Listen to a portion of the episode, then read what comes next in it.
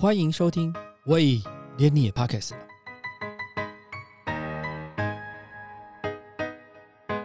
大家好，我是威廉。藏家在今日的世界是一种生活的态度，大家关注的话题。在我们周边有什么样的藏家？每个人都依据他的喜好不同，琳琅满目，五花八门。有个人，江湖人称老茶，他从事的是网络行销相关工作，超过十多年的电子商务跟社群的经验，曾经在雅虎奇摩、无名小站、一电视，还有 Vogue、GQ 的这个康泰纳仕华社集团工作过。他也是知名的科技媒体 Inside 的共同创办人，现在也是数位转型的顾问，也经营自己的数位内容服务公司。最近还听说有大叔出租，可以陪你闲聊，指点你的迷津。但是我们今天没有要聊职场，也没有想要谈工作，也不想要谈网络行销，也没有要分析流行趋势，也不想要讲那些呃数字的东西。我们要来聊什么？我们就聊老茶的收藏。我们今天欢迎我们的来宾老茶李全新，老茶你好，各位朋友大家好，我是老茶。我们刚刚在跟老茶在一开始的时候就有聊到一个，我们一开始本来我有一些一些想要开始讲，想想钢笔啊，可是我觉得呢，其实我刚刚听那个玩具的那个，我比较有兴趣。嗯哼。其实我我看你的 IG 上面有很多的公仔的分享，大概部分都是偏向类似钢铁人类的啦，还有那个战国魔神的这一系列的哈。你可以告诉我一下，为什么你比较喜欢这些东西？还有像像那个魔鬼终结者的对 T 八百这些东西，是是。你你为什么喜欢这些东西？假如你问我为什么专门收这种所谓科幻啊机械的，那我本来的答案都会说，哎，其实我是因为说我喜欢这种所谓机械设计的美学。而且它的风格其实可以很多样，举例非常像是 Cyberpunk 蒸汽机那种的 A 也行。是，那你当然非常流线型，像钢铁人啊，或者是一些太空船啊这样的也行。好，那所以我自己觉得说它是一个有多样风格，然后而且里面的美学很值得探究的那个。那只是后来我慢慢发现说，其实真实的原因呢，其实可能就是有人说啊，所有的收藏者啊。他都在补他童年的缺憾，所以我后来发现说，嗯，其实真的原因可能是因为我小时候发生的一件事。嗯，我记得那个时候我家住在那个星星百货附近，嗯嗯嗯，然后就反正百货公司有玩具部，对对对对，每天就会去看，对，看然后就看到有一个哇，大概约莫大概四十公分高很大的一个机器人，就很想买这样子。那所以反正爸爸跟你去，你就会缠着说要要买这个。那你知道爸爸通常都会说，那你说考第一名就买给你，因为心里想说我看死你就是考不到。对。结果我真的就拼了，哎，那一次就考了第一名。那后来我就说，哎，那我们要去买机器人，要去还愿。好，所以就那个个子小小的嘛，就指着那个上面橱窗那个机器人说，对，就是这个。然后我爸就挑了那个四十几公分的机器人，脚边有一个大概十公分高的，他说好买这个。我说不是不是是那个。他说：“你你指的是这个啊？好，他就跟你赖皮就对了。好，所以我说从此之后啊，就开始不相信大人会答应你的那个。所以后来其实自己喜欢买这些东西，有一点点是补自己那个时候那个缺憾，就是当年被骗了，所以就想买什么就自己买什么这样子。对，那不过的确就是说，机器人其实是我很喜欢。你那四十公分是什么？你记得吗？我记得那个应该是菠萝五号。菠萝五号。”对，那个我我想大概是我同年纪的那个男孩当年的梦想，就是所有人大概都想说，如果能够拥有这个舞台合体的那个是是是菠萝话，应该就是哇超赞的。是，对对对。我我就想到，我说我之前有一次要买那个那个未来兽合体。然后在一个文具店的前面，然后走过去，然后看到那未来社合体在在放在橱窗前面，那是一个老的版本的，嗯那我就很喜欢，然后想说，可是因为我老婆在家，每次拿回家我老婆会啰嗦，所以想说那等过两天她出去旅行的时候我再来买好了，就回来就找不到。通常不要这样子想，我跟你讲，我大概以我的 经验，你觉得这三十年大概应该是说，所有只要你当下错过了，嗯。大概百分之百就错过了。你你有你有你有错过那个很恶玩的东西吗？有有有。其实我小时候另外有一个有一个动画的作品我很喜欢，就是那个太空突击队。嗯。有那个铁船长，然后他的太空船叫彗星号嘛。对。好。那这个作品其实因为当时的授权的关系哦，所以他其实他的东西很少。嗯。而且后来都很难有那个复刻的机会，因为就是那个版权有点，就是同时要处理美方啊那边的那个好。那结果有一次我在万年啊，竟然让我看到一个，哎，当年小时候那个彗星号，然后我就心想说，哇，这个东西一定要想办法买回去。但是当下又觉得说好像有点贵，因为我记得大概是七八千块。嗯，我想说，哇，这个有点古老的东西，还七八千块有点贵。那我就后来想一想，我就。只想了两天哦，再去的时候，哎，不好意思，昨天卖掉。我心里想说，哎，好，所以千万不要认为说你再回过头去可以找得到。这这个我我以后不敢，我在看到当下就是拿走，马上对下决定。我讲个笑话，那个有一次我去呃去年不是那个呃那个奈良来台湾嘛，是，然后呢就一开始我们有参那就看那个展啊，看一个那展的时候，那一开始我就想到，那好吧，那就先把那个。那个海报都收一套下来好了，我就收收收收收，哎，就卡也刷完了，收也收完了，然后等到我刷完之后，后面要结账的人忽然间不能刷卡了。为什么？因为他的卡机不知道发生什么事情就当掉了，还是怎么样？就就到你那，对对，就到了。后面开始哀鸿遍野，就看到处每个人都在筹现金，每个凑现金要买东西，好惨啊！我跟你讲，真的这种东西一错过就没有了，有时候真的非常高。对我，我去看那个展的时候，我记得我身上揣了三万块钱现金去，因为我想说，万一不能刷卡的话，我可能还可以现场可以补货。那像呃，我看你的那个 IG 上面哈。有一个系列我觉得蛮有意思，叫做《舞者钢铁人》，还有一个是叫做《战国魔神》系列的那个，它就有点是把我们现在的一些 DC 啦，或者是那个呃这些漫威的东西，然后去混合一些历史的元素的东西出现。你可以跟我们讲一下这是什么样的东西吗？呃，好，其实日本有一位非常著名的造型师跟设计师，他叫竹谷龙之。那其实我从他一开始出道的时候，我就那个时候就开始迷他，嗯，所以就开始一直在买他的那个画册啦，买他的图鉴啦，然后甚至可能就是有一些立体化的作品，其实我都在收。然后您刚刚提到这两个，其实就是他最近的一个就呃作品，嗯，就是的确如你所说，就是把漫威跟日本东洋的战国或者是古时候的一些。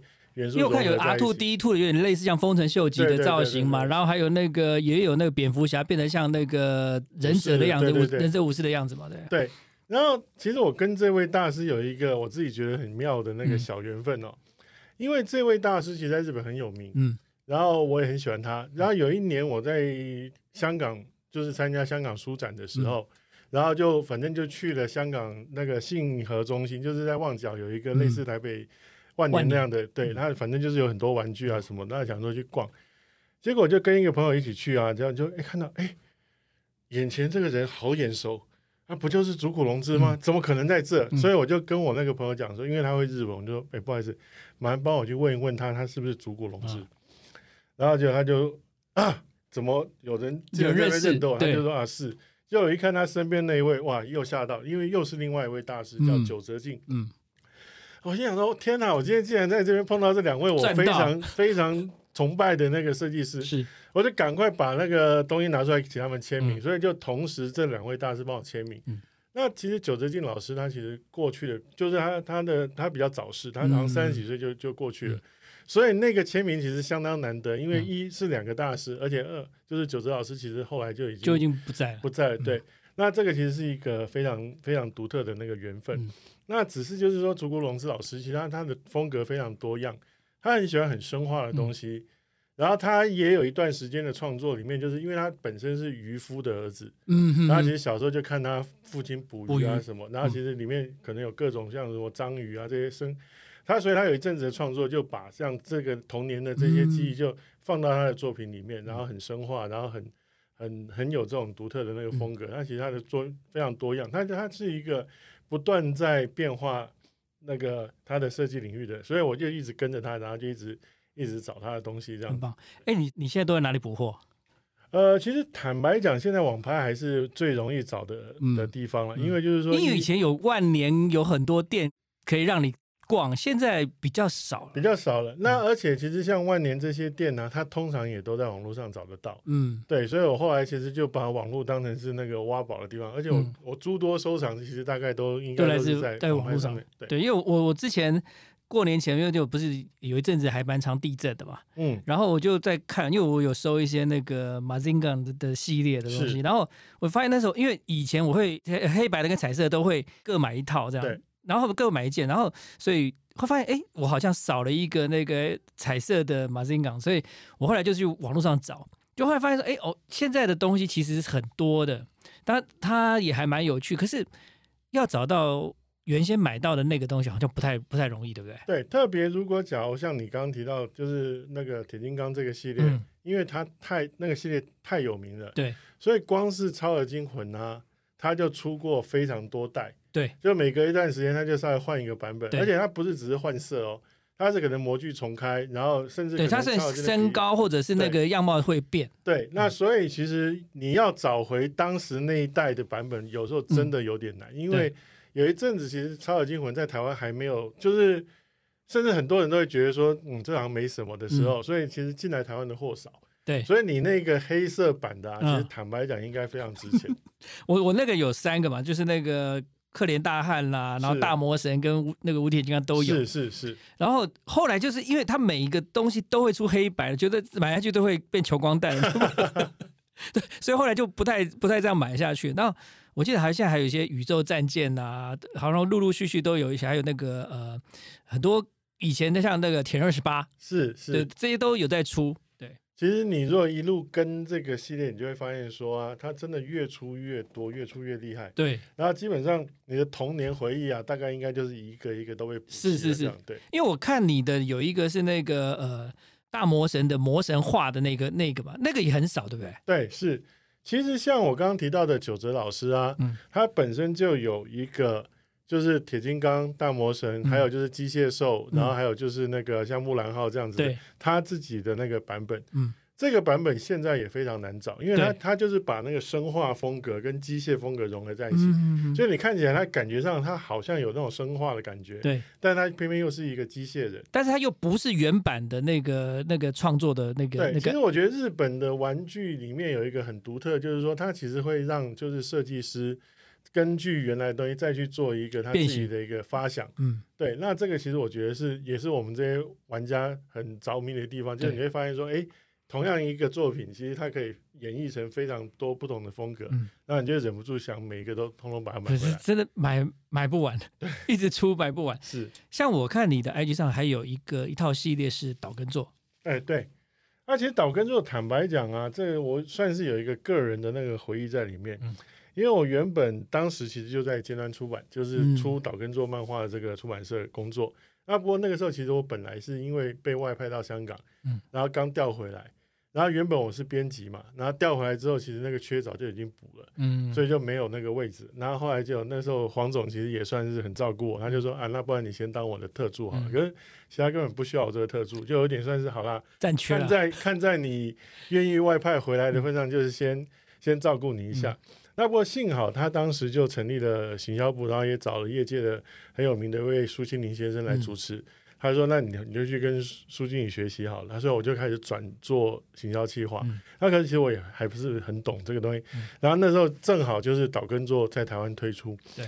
然后现在大家可能已经蛮习惯说漫画有那种给大人看的漫画，但是当年其实漫画在很多人心目中就是小孩子看的、青少年看的。然后不然大人看就是所谓的那种成人漫画，对，那讲这种职场的其实是没有的。是，然后再加上说岛根座它里面难免也还是有一些艳遇，对，也会有一些那种香艳场面，真的很棒。对，所以我那时候其实在想说，要怎么沟通这部作品给读者，嗯，好像蛮难的。所以其实那时候因为工作上做这本书，就对这本书产生了一个很强烈的移情作用。所以就哎，其实岛根座全套我都有，嗯，那甚至我还有一个岛根座的模型，嗯，这个其实也是当时日本有一个很少岛根座模型很少看到这个东西，好像只有出过一次，对。对。然后它就是一个日本很有名的那个模型公司叫 Vox，嗯，他当时刚好就推了两个这种比较算是成人成比较讲应该讲大人漫画的主角。一个是老根座，另外一个也是一个很有名的作品，叫《沉默的舰队》里面的那个那个浅舰舰长叫海江田四郎。然后这两个其实我都有买。对，我觉得蛮，我觉得你的收藏是蛮广泛。你可以跟我们聊一下，说一开始在收这些东西的时候，为什么？因为我看你连帆布包，对不对？帆布包那个那个深野深野帆布包，你你好像有个七八个，是不是？我有五个，五个，就它整个色系都买齐了。我觉得其实我可能个性里面呢有一个类似那种，就是觉得好像要收齐才完整的那种、那种、那种性情。所以其实像我自己的收藏领域，举例像刚刚提到玩具嘛，嗯，那我本身也收老相机，嗯，然后也收钢笔，对，然后也收眼镜，嗯，也收手表，嗯，好，那特别讲到相机这一块啊，我觉得我那时候人家就说你你是用什么方式收？我说我这叫矩阵收藏法。他说什么叫矩阵收藏法？我说简单讲啊，假设比如说你看中一台相机，嗯，好，那它比如说假设是好，比如说那个呃六零年代的好了，嗯，好，那六零年代当时的相机一定会有一个。类似的美学嘛，就是大家都出差不多设计的，所以好，假设你看中这一部好，比如说 Canon 的，然后我就会忍不住把跟它同一个时期的其他厂牌类似这种美学风格的都买齐，好，所以这是第一条线嘛，就横线时代的美学。好，那哎，你觉得 Canon 的相机不错，对不对？那它之前之后一定也有很多很有名的机器，所以你的 Canon 的垂直，对，又把它买一买买齐，哎，那。你这样子走的时候，旁边还有，旁边又又要开始走了，因为它不同时代可能遭遇到的那个竞争对手不太一样嘛，所以你的横线、直线就会不断的交错，嗯，然后所以你就会变成是一个画面，一个应该讲就是一个面，一个矩形，就是垂直、水平，然后这样弄起来之后，哎，那个矩阵就出来了。所以我那时候其实的确就是用那种所谓矩阵式的收藏法，就是。开始把它横向连接、垂直连接，那最后哎，就发现说，就买了一百多台相机。那其实我很多的收藏大概都有这个这个特性，就是说，像钢笔，它同样也会有时代，嗯，有厂牌，有风格嘛。哎，你的矩阵就拉出来。那手表可能也会有这样的一个，那你的矩阵又拉出来，所以就是都用这种所谓的。那我很好奇，比如说你说这一百多台相机。你怎么摆？怎么保存啊？因为我相机很怕潮。是，所以我其实我那个电的，就是电力的那个防潮箱就有三个，然后更不用讲，就是说一般的那种，就是放那个干燥剂的那个防潮箱，就是不计其数。所以就是防潮箱可以堆成墙就对。因为一般你还是有人是我看我看很多朋友他在常常会在 FB 分享，就是他清相机的过程，然后拆解啦、清它，然后整理它。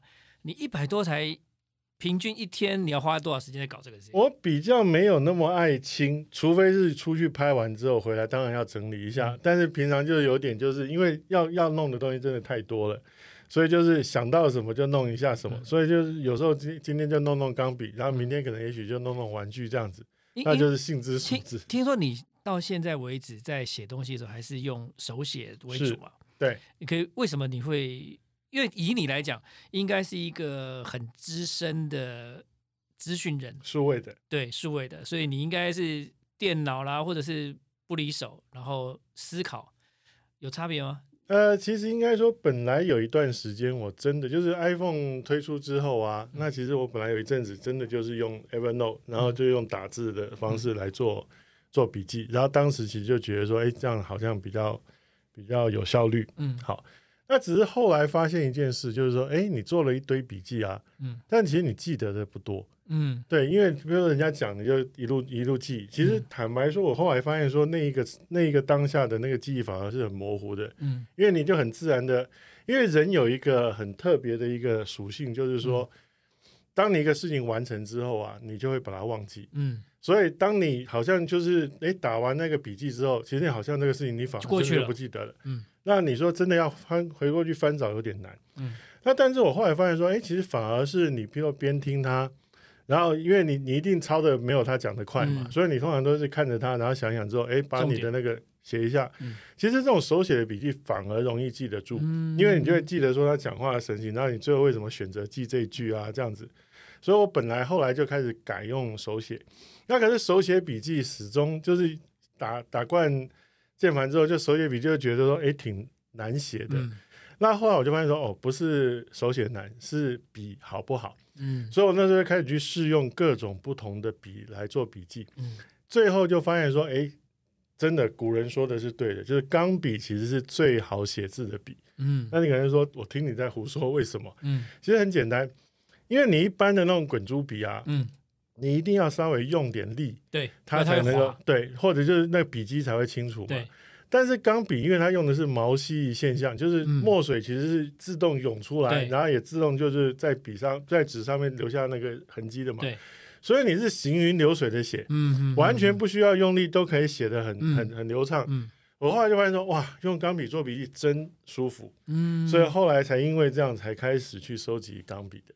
你现在到底收了几支钢笔啊？呃，大概应该接近一百五十支吧。比较特别的是什么？呃，其实你你也知道，刚刚讲矩阵式嘛，就是有点难说出。那但是的确，万宝龙可能就会是我自己觉得哎比较喜欢的牌子。嗯，那但当然，其实我觉得也会特别去针对说，哎，如果假如是要带出门，那那个吸带式的又怎么样？所以其实我反而吸带式的钢笔后来变成是我自己比较偏好，就是稍微短管一点的，然后是稍微比较耐。摔或者是材质上可能也许哎根本就是跟金额有关吗？啊，金额还好，因为坦白说，我后来发现说，其实钢笔你只要真的不要太差，嗯，大概写起来的那个手感都很舒服，嗯，所以我后来就不一定挑贵的买，那但是就喜欢挑一些哎没收过的牌子，特别的造型。那收藏的钢笔跟你在使用钢笔会有区隔吗？因为好像有的人不喜欢把收藏的笔拿来书写或者拿来使用哦，不会。其实我觉得钢笔反而是越写越合你的手，对，所以你反而是越喜欢的笔越要多写，嗯，对你反而不喜欢的笔 就反而不用去写它，对，就是因为就甚至我后来其实有时候看到一些前辈，他甚至有些人会用很细的砂纸啊，嗯，就是你在很细的砂纸上面去写字，对，就等于是加速它的那个和你的那个手感的那个。那个速度，这样的效果不会有额额外的磨损吗？因为我好像听过这样的做法。呃，不要用太粗的，而且也不要太用力。对，就是你就是很很自然的这样在那个沙子上面写这样子，然后也不用搞太久，就是你稍微大概弄一阵子，哎就行了，它就很合你手。所以我们已经聊了三种东西啊，那个玩具啊，哈。导根座，我看你一次不会动了，你摆在那边 玩具啦、钢笔啦、相机，你会有那个转手变卖的这种增值的想法吗？没有，完全没有。所以你跟貔貅一样，只进不出。对，只真的就是只进不出，从来没有出出过。嗯，送人不算的，有时候因为送人是觉得好像英雄赠英雄那种感觉。对对对，但是你说卖是绝对从来从来没有过。嗯，所以你收这些东西的目的。不是为了要增值嘛？不是为了纯粹的喜欢，纯粹是喜欢。所以像你刚刚讲的一百五十支钢笔，都使用过吗？都使用过，至少都写过一两本，不不不，一两次笔记，一两次笔记。所以你刚刚这样讲的是，用手写的思维跟用用 notebook 写的思维会影会跟，因为你是一个文字工作者，在思绪上面的影会有影响吗？会。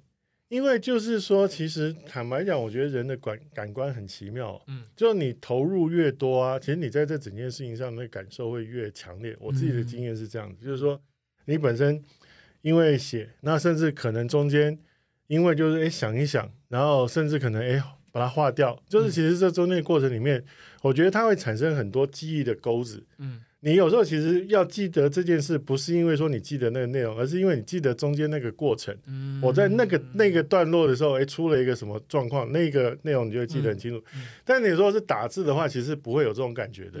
你就唰，那最后就哎，到底记了什么？其实你早就已经忘记了。那你在收藏，比如说呃，钢笔啦、玩具这些东西当中，到目前为止有比较困难，就是好像。想很久，做很久，或者千方百计得到它的东西，可以来跟我们分享吗？我觉得可能相机会稍微多一点，原因是因为说，其实像刚刚讲的一些像钢笔啦、玩具，因为它持续都在出嘛，对，那它也算是一个蛮当代的东西，就是你大概应该不不难入手，甚至可能愿意花钱大概都有了。对，甚至玩具你是根本来不及。对，那但是老相机就不一样，因为这个东西很多，其实它根本就已经是绝版的。或者是停产的，然后那个厂根本就没了。那甚至其实这里面我觉得有一些比较独特，就是说它的零配件不容易取得。我记得那个时候我收集有一台相机啊，它是那个日本的一个厂叫雅西卡，那可是其实雅西卡它后来就就没了嘛。对，然后那个相机它本身其实你知道相机有一个非常非常非常麻烦的东西，就是说。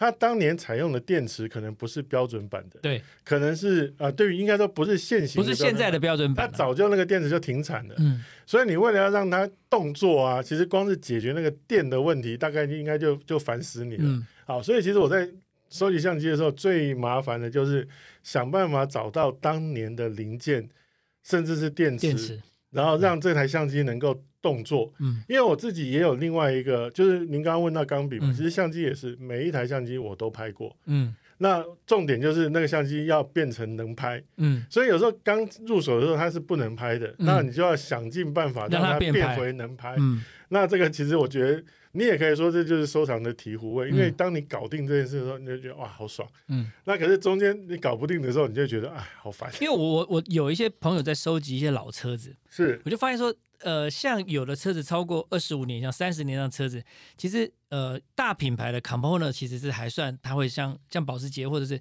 这它会支援，可是有些东西是找不到的，所以它要有一个库房去存那些能够看到的零件。像我的确就是像这种老电池啊，真的当时只要看到就就买，看到就买，因为就想说未来哪一天也许 可能要用得上。所以在台北还有地方可以找到这种东西，还是网络上吗？呃，网对网络上，而且其实我后来发现说有很多，就是因为这个可能是一个小众圈子的的嗜好嘛，所以哎，反而有人会特别去出他的就是所谓的补品，就是所谓的套件，哎，所以现在其实像刚刚电池这件事啊，嗯，有很多反而就是因为台湾反而有一些师傅，他特别去车了那个形状，但是就是让你可以放现在的新的电池在里面，然后去模拟出那个当当时的那个。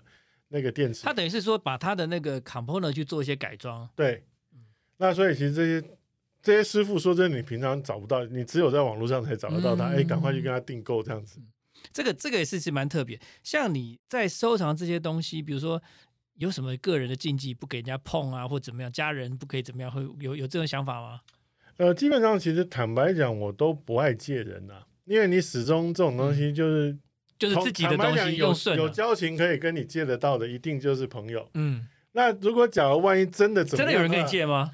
当然有。那但是哎，后来万一如果真的怎样，你难免就心里有个疙瘩，就心里想说啊，真的不应该借你。每个都是艺品嘛。所以我后来就决定说。与其说借了影响交情，还不如还不如一开始就不要借。对对对，反正这一集之后，大家也知道老茶就不会借了。对对，就也不要开口了，所以大家尴尬。对，如如果假如真的是很有交情的，我就当做送你了，我就不求不求就回来，这样回来就当捡到了。不是，我不太懂哎，借这个东西的目的是什么？其实有些因为真的蛮难入手的，他可能也许搞不好看到一个。但犹豫要不要买，嗯，想先试用看看。那有的可能根本是因为也找不到，想要见识一下。嗯，那这种其实难免都会有这样的一个情况。嗯那我自己因为不喜欢借人，所以我也通常不跟人家借。嗯，因为我觉得我是一个蛮公平的，就是你自己不想借人，那人家可能干嘛就跟他借？对，不过你自己的东西也够多了，没有，所以就都都拼自己买就对了。像呃，你还有眼镜，对，然后手表，对，对不对？还有墨水有吗？墨水算吗？只收蓝的，蓝的。对，就是因为我自己很喜欢蓝不同的蓝墨水的那种感觉。嗯，那你说全部要收太难了，因为那个就是那个，你知道我我有买过一本那个日本的那个讲钢笔的书。对，你知道全世界如果论起墨水，就是叫得出名号那个，你知道有多少种吗？上千吗？一千五百多色。一千五百色，所以我我心里想说蓝色就，所以一千五百色的时候，你达成多少目标？没有没有，我就挑蓝色，而且后来就是反正自己写的喜欢的那几个蓝色，就就以那为主了。我我觉得日本人很厉害，就是哦，他对于所有收藏品，他都会出现出一个一个他的 guidebook 这样，是，所以你只要看到那个，就知道说哦，你 follow 那件事情，大概可以找到什么东西。对对对，我我看你的 IG 上，你你蛮常去日本，对不对？对，以前其实没有疫情的时候，一年大概至少会去个一两次。嗯，对，然后去到当当然就会从中间一个重要行程就是各种收藏之旅嘛。因为我看你有一个那个拿着你的那个那托特包是在银座嘛。对对对，那个那个是银座附近，其实蛮多东西可以收的。是，其实如果说假如你真的看日本的这些书啊，对，你可以有很多那种去挖宝的地方，但通常其实坦白讲，扎。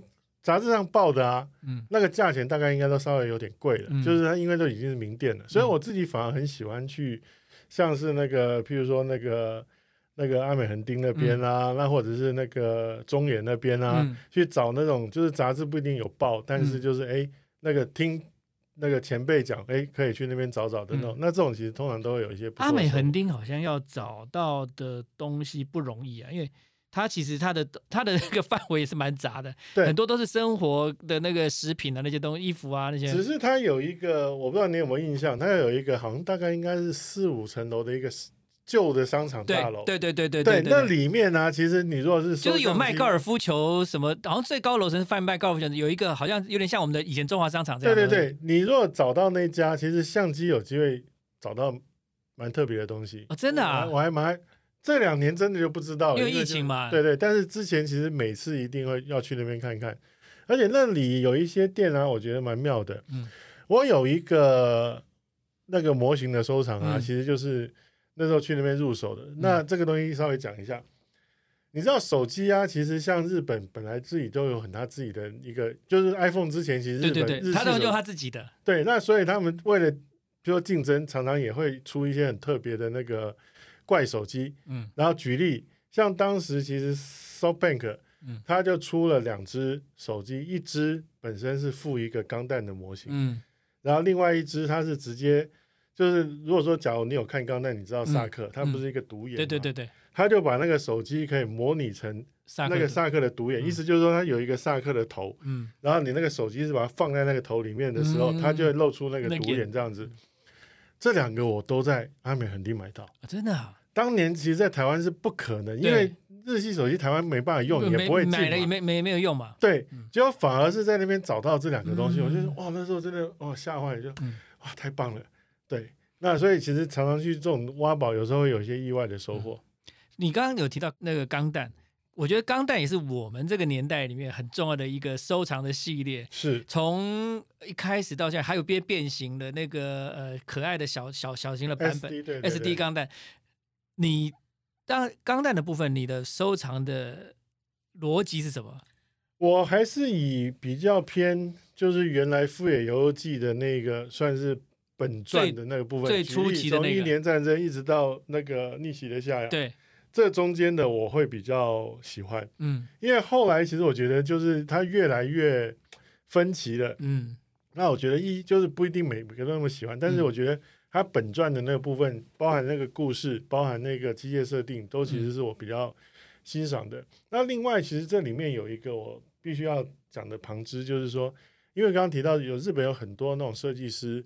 他会去把原来的东西做一个自己的一个演绎嘛？嗯，所以有两位非常有名的那个大师，一个叫小林城，嗯，一个叫近藤和久，因为他们两位都非常喜欢那个二战的时候、一战的时候那种德国的那种所谓的军工的那种风格，所以他们其实大量的把那个设计语汇用到钢带里面，就是把它弄得很像那个德国风的那种感觉。那这个其实也是我非常着迷的，所以像这个只要有碰到，一定都买。嗯。像要满足你收藏这么大的一个数量的时候，这个资金要是很够嘛，对不对？所以 你 你也常讲说玩物养志，你可不可以跟我们聊一下，说你的这些东西跟你生活上面、周遭交友啦、工作上面的关联性？带给你带来是什么啊？我觉得其实这里面呢，有一点点是借着收藏开了眼界的感觉。好，意思是说，像刚刚讲到，哎，玩具，然后你就看到说这个东西你很喜欢，嗯，然后你说不出来为什么喜欢，你就研究这个是谁画的，为什么，你就发现说，哦，原来他就是把德国的那个弄进来，所以你自然的就因为这个事情就理解了一个你原本可能没有特别注意过的一个知识。嗯，那其实像这里面非常多都有这种所谓的就是。跨界延伸的那个，对，像包含说刚刚讲的相机，有那个时代的美学，其实这里面就会有所谓的材质的一个，哎，为什么那个时候相机都用这种材料做？嗯，后来为什么又用这种材料做？嗯，其实你就因为那个，你就知道了那个材料演进的一个发展。所以我觉得，其实收藏有一个非常让我意外获得，就是说，你会因为喜欢这个东西去研究它本身，知道了很多你原本没有机会知道的事。甚至可能就变成是一个你的养分，嗯，因为其实后来不是在工作里面特别会讲说要培养所谓的梯形人才，就是跨领域，但是又有有一些自己本行的东西，对对。其实我觉得我因为收藏，就无形中就跨了很多领域，然后你就知道，因为你甚至要研究。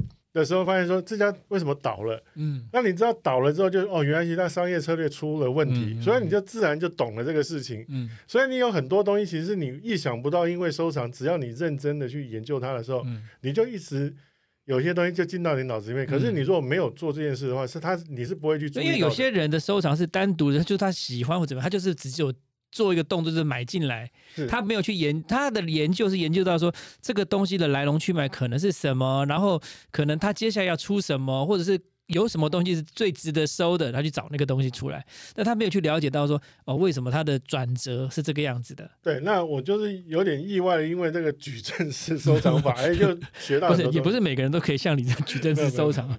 那个除了钱跟那个收的地方之外，这个很难达成啊。对，就是要花精神啊。坦白讲花精神，花精神是最基最最基础要做的事情啊。我觉得还好，因为坦白讲啊，我算过。举例啦，如果假如以我的相机的这个收藏来讲的话，其实可能也许也不一定比得上人家买一台名车的那个价钱。可是我觉得这个不一样，我觉得这我想这个像 你说钱不一样，但功不同。哦，对，功功功功这件事情哦，不管是车或者是相机，其实是要追求的东西是一致的啦。是是是，那而且我觉得这里面当然有一些意外的收获，就是我我当时因为收集相机嘛，然后做研究，后来就发现说有很多。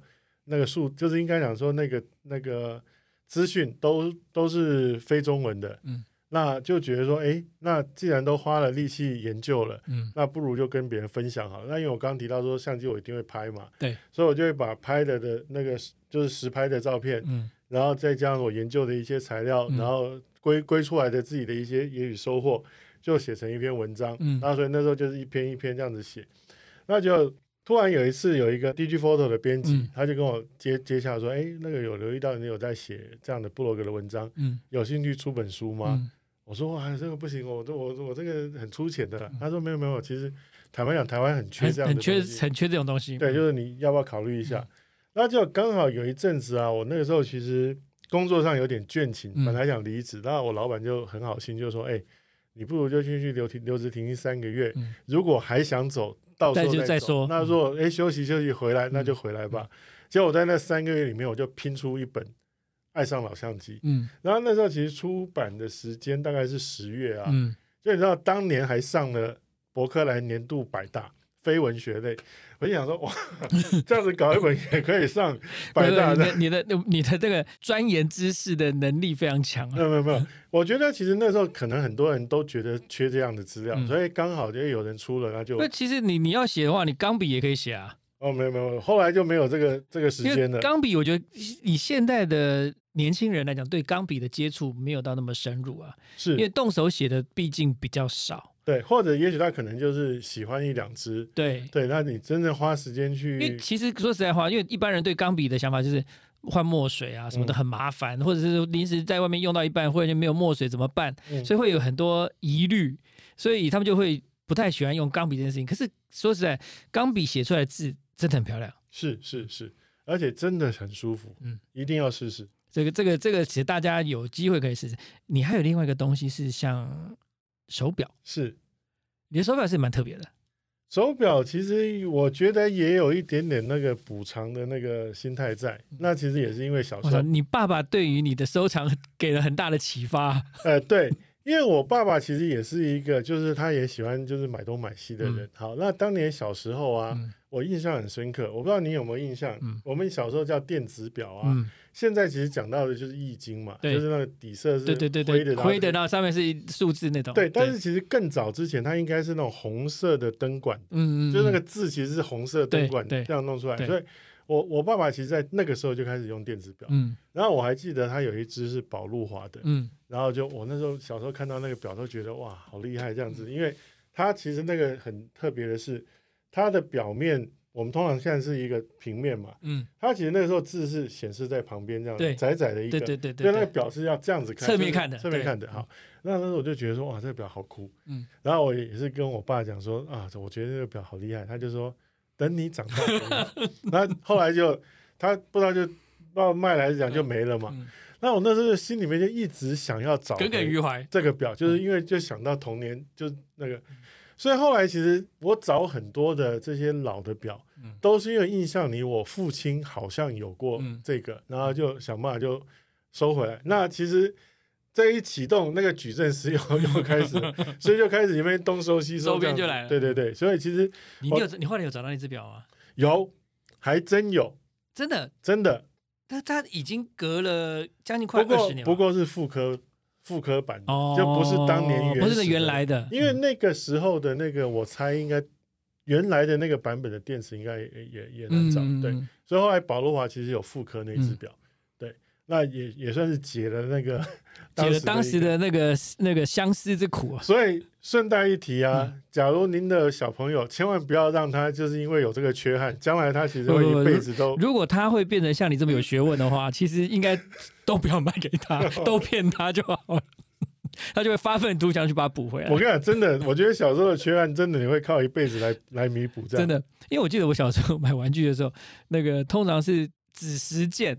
大概只会到成成交一两件这样，两三件这样，但是也不是说他不买给你，其实他买他也会自己，比如从日本回来的时候带东西给你，可是那东西好像不是你要的。对，是，他反正就是。可是你说他不好，他不是不好，因为像我记得我父亲去日本的时候出差，然后回来带那个那个时候有带那个叫做呃忍者战队吧，有一个是什么火忍、水忍、土忍的那个，嗯，然后呢还有一个是说那个呃。一个是月光月光侠侠士还是什么月光骑士？月光骑士对。然后那时候想说什么玩意儿啊？那时候不是叫无敌铁金刚吗？对。那时候不是无敌铁金刚最红吗？你为什么给我这个东西？后来隔了若干年说，哎，那玩意很值钱哎，是也是经典的，对，也是经典的。然后就居然哎，就找不到，要不是那个上面的那个头上的那个眼罩上脸罩上的那个火不见了啦，就土不见啦，或者缺只手缺只脚的，就觉得很可惜。可是当下你都不知道那个东西其实是。当时在日本是最新的，嗯，对，所以其实你会讲到，到后来你就发现，也是也是这个老人家有老人家的用心啊。是，那只是有我们那时候可能因为只知道铁金刚，只知道你知道你只知道那个电视上那个东西，你想要那个东西嘛？我记得像我父亲买给我的表，第一只表是买那个叫做铁力士啊，是。现在现在也没有了，有还有还有吗？还有真的吗？对，因为我找过，可是没有，好像没有那个类似的东西出现呢。哦，你要找当年的型，可能有点真的真的有点困难。但是我觉得在日本应该有机会，因为日本真的什么表都有。对，因为日本我看过有几个地方，像呃在六本木有些店是很，他会突然间有摆出一些呃老的表的地方。其实我自己还蛮喜欢去中野的。中野对中野那边，其实你要找这种老表，我甚至我那时候有找到一只。我们现在讲起那个所谓的米老鼠手表啊，你都会以为说，哎，好像就是一个便宜的那种小给给小孩子。没有没有，其实你知道，以前呢，米老鼠手表它本身有机械表，嗯嗯，就是有有很很厉害的。嗯，我我有一次在中野就找到了。嗯，对。在中野的，对中野，所以就是你如果想找一些老的手表，对，就如果如果那个疫情解封去日本的时候，我想这一两年应该积不少东西啊。是是是，真的，我就很期待说什么时候可以再去。看起来好像九月、十月应该有机会吧？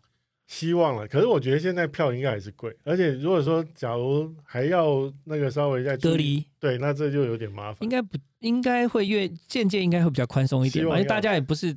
在很怕这种东西嘛？对，像你，我让你还有个收藏是领结，是不是？对，领结有什么？你也有也是令尊没有给你领结吗？哦，这倒不是，这个其实反而跟我在康奈纳斯的工作有点关系。好，那因为那个时候其实坦白讲，后来一些朋友都会觉得说，你好像还蛮注重。穿着的。那可是这个，其实是说，假如你把时间拉回大概十年前，完全不是这回事。因为我那时候就是一个宅男，嗯，因为我那时候还在，就是等于在雅虎服务嘛，所以就是习惯穿那个 polo 衫啊，然后 T 恤啊，然后格子衬衫这样，就其实就典型科技大宅男这样子。对，那只是后来啊，有一个转变，就是因为我加入了康泰纳仕，嗯，好，那本来都不不太讲究这些，后来就进去之后就哇，你就发现说哇，同事真的非常。注重那个外外形，那个时尚这样子，对。那你身为一个主管，你完全就是一个宅男这样子，好像显然有点说不过去。好，那但是我那时候就想说，那怎么样快速的提升自己的这个这个部分品味，也不能叫品味，就是至少说品质风格，对，就是不要让人家觉得说我这个很宅。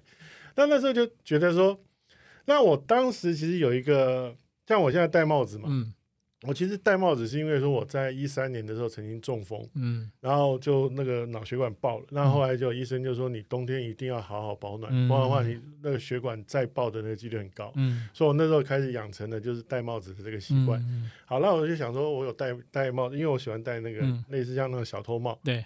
那怎么样搭会最好？其实就是领结，所以后来就开始把领结跟这个小偷帽就搭在一起，就快速提升说，哎，至少我好像有认真有穿搭，对，就是有造型，有衬衫，哎，有领结，有个人风格，对，就是我个人 style。那所以其实是因为这样子开始的。那所以现在大概应该也有个百来个领结我必须讲，台湾领结也不好买，哎，是。那当然，我觉得我是有点取巧了，就是那种简易型的也也算，并不是每一个都是自己打的。嗯，对，那只是就是说，后来因为我我记得有有几次，因为有一些学校的活动啊，然后突然间说要领结，是临时要找，真的找不到哪里在卖领结。这倒是，所以我那时候其实也是煞费一番功夫。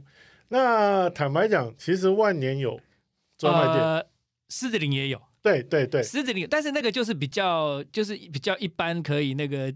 解决一时之急的，就他还没有感觉到有那种个人风格太浓厚。所以其实就是网络又是一个好帮手。所以但是网络都是要有，你如果临时要，他就是要有些时间嘛。那网络上都是要大概三天到货这样子。是。那不过如果说假如找，哎，其实有像我也有那种就是鸡皮做的领结啦，就是各种材质，甚至可能还有那种就是图案很特别的。那所以后来也把这个当成是一个玩，就是算是玩玩玩。领结需要清洁吗？还好，那你要清洁的话，其实说真的，因为你这个位置，你大概要弄脏它还颇难的。对对，所以就只要不要收好，不要发霉就行了。对，因为领带很麻烦，领带有时候吃面呐、喝汤会会洒到。领结还真难。对，所以那个领结领结是蛮好一个选择性。帽子，我看你帽子也不少啊。对。帽子大概应该也有个几十顶了。对，但是像你这帽子也不好买，也不也不好找啊，要找到有型的帽子也不容易嘛。是，所以其实当年呢，就是说常去日本的时候，这就是补货。你是在哪里买？在日本哪里买？呃，蛮多的。其实坦白讲，我知道表参道上是有一两家啦。对，可是我反而那个时候是在大阪那边还蛮啊蛮，就是我记得大阪那边好像有一个美国街吧。对对，就到那边去找些东西。另外一个地方是呃，应该是在那个什么，应该是在那个 代官山啊，是是是，代官山车站的旁边，就是有一个小公园旁边，那边也有一个帽子店。有，其实讲到帽子啊，我反而很多找帽子地方都是去他们的古着店。嗯，对，古着店其实东西又实惠，然后而且那个。特殊的东西有台湾的古着店好像比较少帽子，比较多是皮衣或者牛仔牛仔系列的东西。对对对，因为我觉得帽子当然因为可能也许接触到那个身体嘛，所以有些人可能就清洁就好了。对，那只是日本日本就真的多，台湾好像相对少。台湾因为台湾的习惯好像比较不会去买古着这种东西啊。嗯，因为台湾。玩古着的人相对少很多了，对对对，就是所以古着店其实你要 要淘宝，其实蛮好淘宝的。对，是反而是对，因为他的东西其实他没有到那个那么那么的地步。到我们最这个节目最后啊，你上次我看到你那个活动啊，叫做出租大叔啊，嗯，那件事情你到底是怎么想的？嗯，好，其实这个最早反而是在二零一六年的那个时候我就开始做这件事，那时候我其实还在康奈纳斯服务。好，那那时候其实是因为。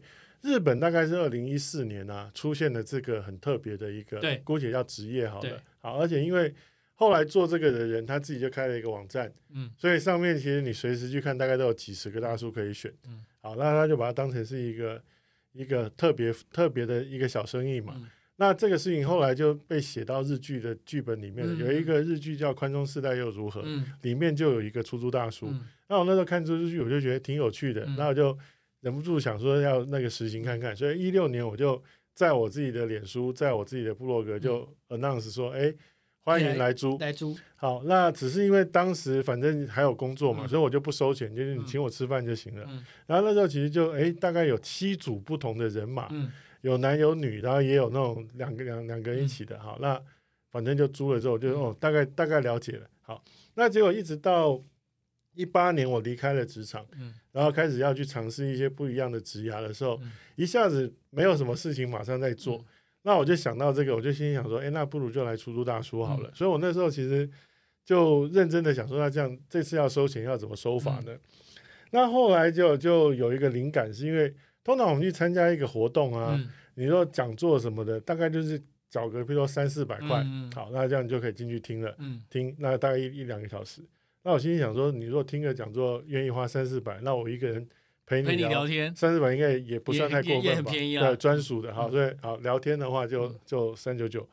那像我自己本身有在找英文家教，也有在健身房也有找那个运动教练。那通常大概一个小时就是一一千五左右。那我心想说，如果教英文、教健身都可以收一千五，那我给你我的专业咨询一千五，应该也不算太贵吧？所以就是哎，咨询就是一四九九。好，那所以那时候就是两段式收费就开张了。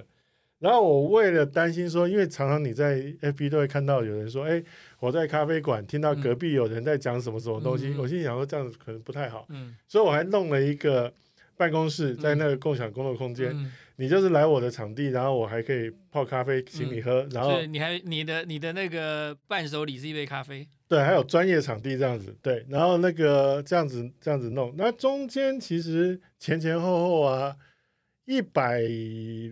多人次，嗯，然后里面其实，呃，名义上看说那个闲聊跟咨询大概是一半一半，但是其实坦白讲啊，没有什么人在跟你闲聊的，大概都是有对对。那但我反正就随意，就是说你你觉得是闲聊，这有点像那个那个那个那个水洗的，对，就是你觉得是闲聊你就付闲聊的，那你觉得是咨询你就付咨询的。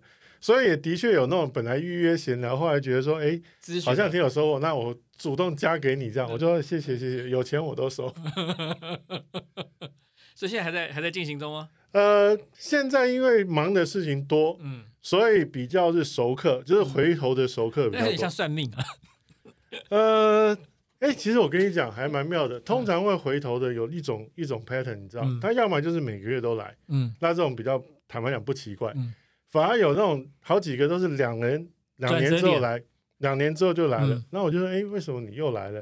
他说，因为上次那个换工作的时候跟你聊过，哎，现在又想换，对，挺像算命的，要铁口直断一下。告诉你，前途是前途。我觉得应该讲没有，其实。主要就是帮他理一理他的思绪了，因为其实我觉得有些时候在转职的时候需要有人去帮你提点一下东西了。对，因为你脑子其实你大概都知道了，那只是你有点就是卡住了。那你有旁人帮你稍微把它松一松、理一理，你自己就会选。因为我有有一次有个朋友，但就跟我讲说，有一个老师很很很很棒，叫做啊，你如果有扛有有彷徨，就给他算一下。嗯就在那边聊着聊着，会发现奇怪，你会算的，我大概都知道啦。对，其实就是别人帮你不太不太便宜，松开来。对 对，我想说，哎，这还不太便宜。对，所以我这个收费可能便宜多。对你这毕竟这时候比较公道一点。哎，那你最后你现在收了这些呃玩具啦、钢笔啦、手表啦、眼镜、相机，有要再开辟新战线吗？我现在反而有点点想要慢慢的。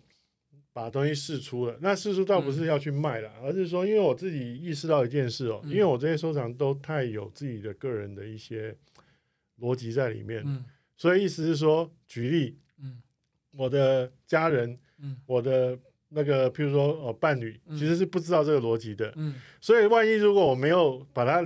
整理好我就拜拜的话，最后非常有可能沦为垃圾。嗯，因为他搞不懂这东西到底为什么要在这，然后值什么钱，然后他可能也没有心思去去像我一样去研究它。最后可能就是要么就丢了就送了，要不然就捐给谁。对，所以我觉得我接下来开始反而要慢慢把这累积了大半辈子的东西，慢慢的释放出去。我们之前有呃访问过一位时尚老人，那个林金福老师，是是林金福一林，他也是就是到一个程度的时候，他。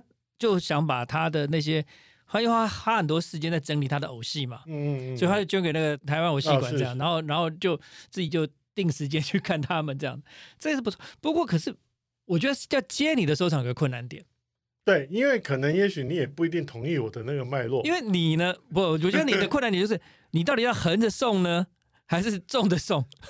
所以我自己后来想一想啊，也许最有可能的方法是，将来我有一个空间是，你可以进来，嗯，然后甚至可能就挑走的，嗯，我觉得这个大概比较 make sense，就是说我们大家都不用多说，反正你你你试货也好，不试货也罢，反正你跟他有，你可以发一个，你你可以发一个你的 NFT 嘛，然后就搞一个虚拟的空间，之后大家进来认购就可以了。对对，也许搞不好要用这种方法，我觉得就一切随缘呐，就就就让他就走就就走了吧。那个收藏是一个个人的品味的呈现哈，也可以提升一个人的视野。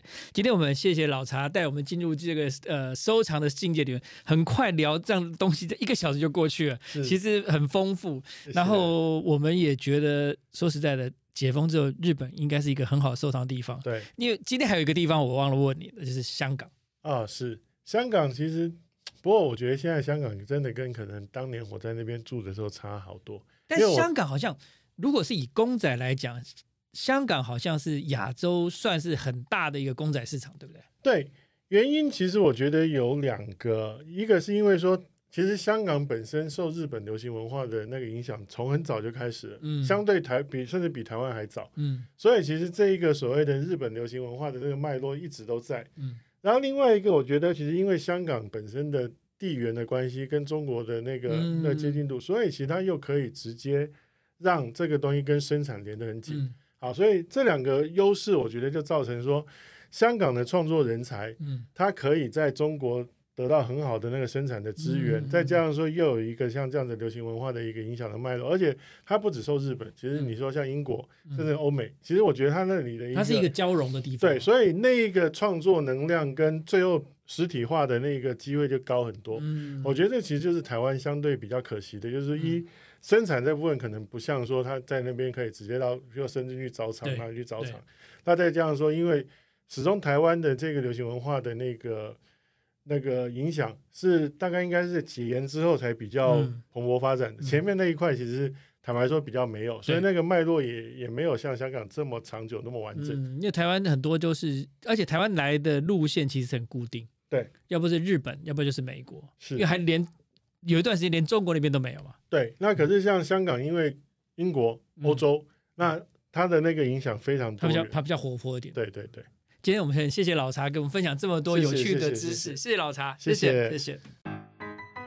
感谢你收听，喂，连你也 pockets 了。如果你喜欢我们的节目的话，请记得帮我们按赞、订阅、加分享，也欢迎留言告诉我们你对节目的想法，或者是想听的主题哦。谢谢你。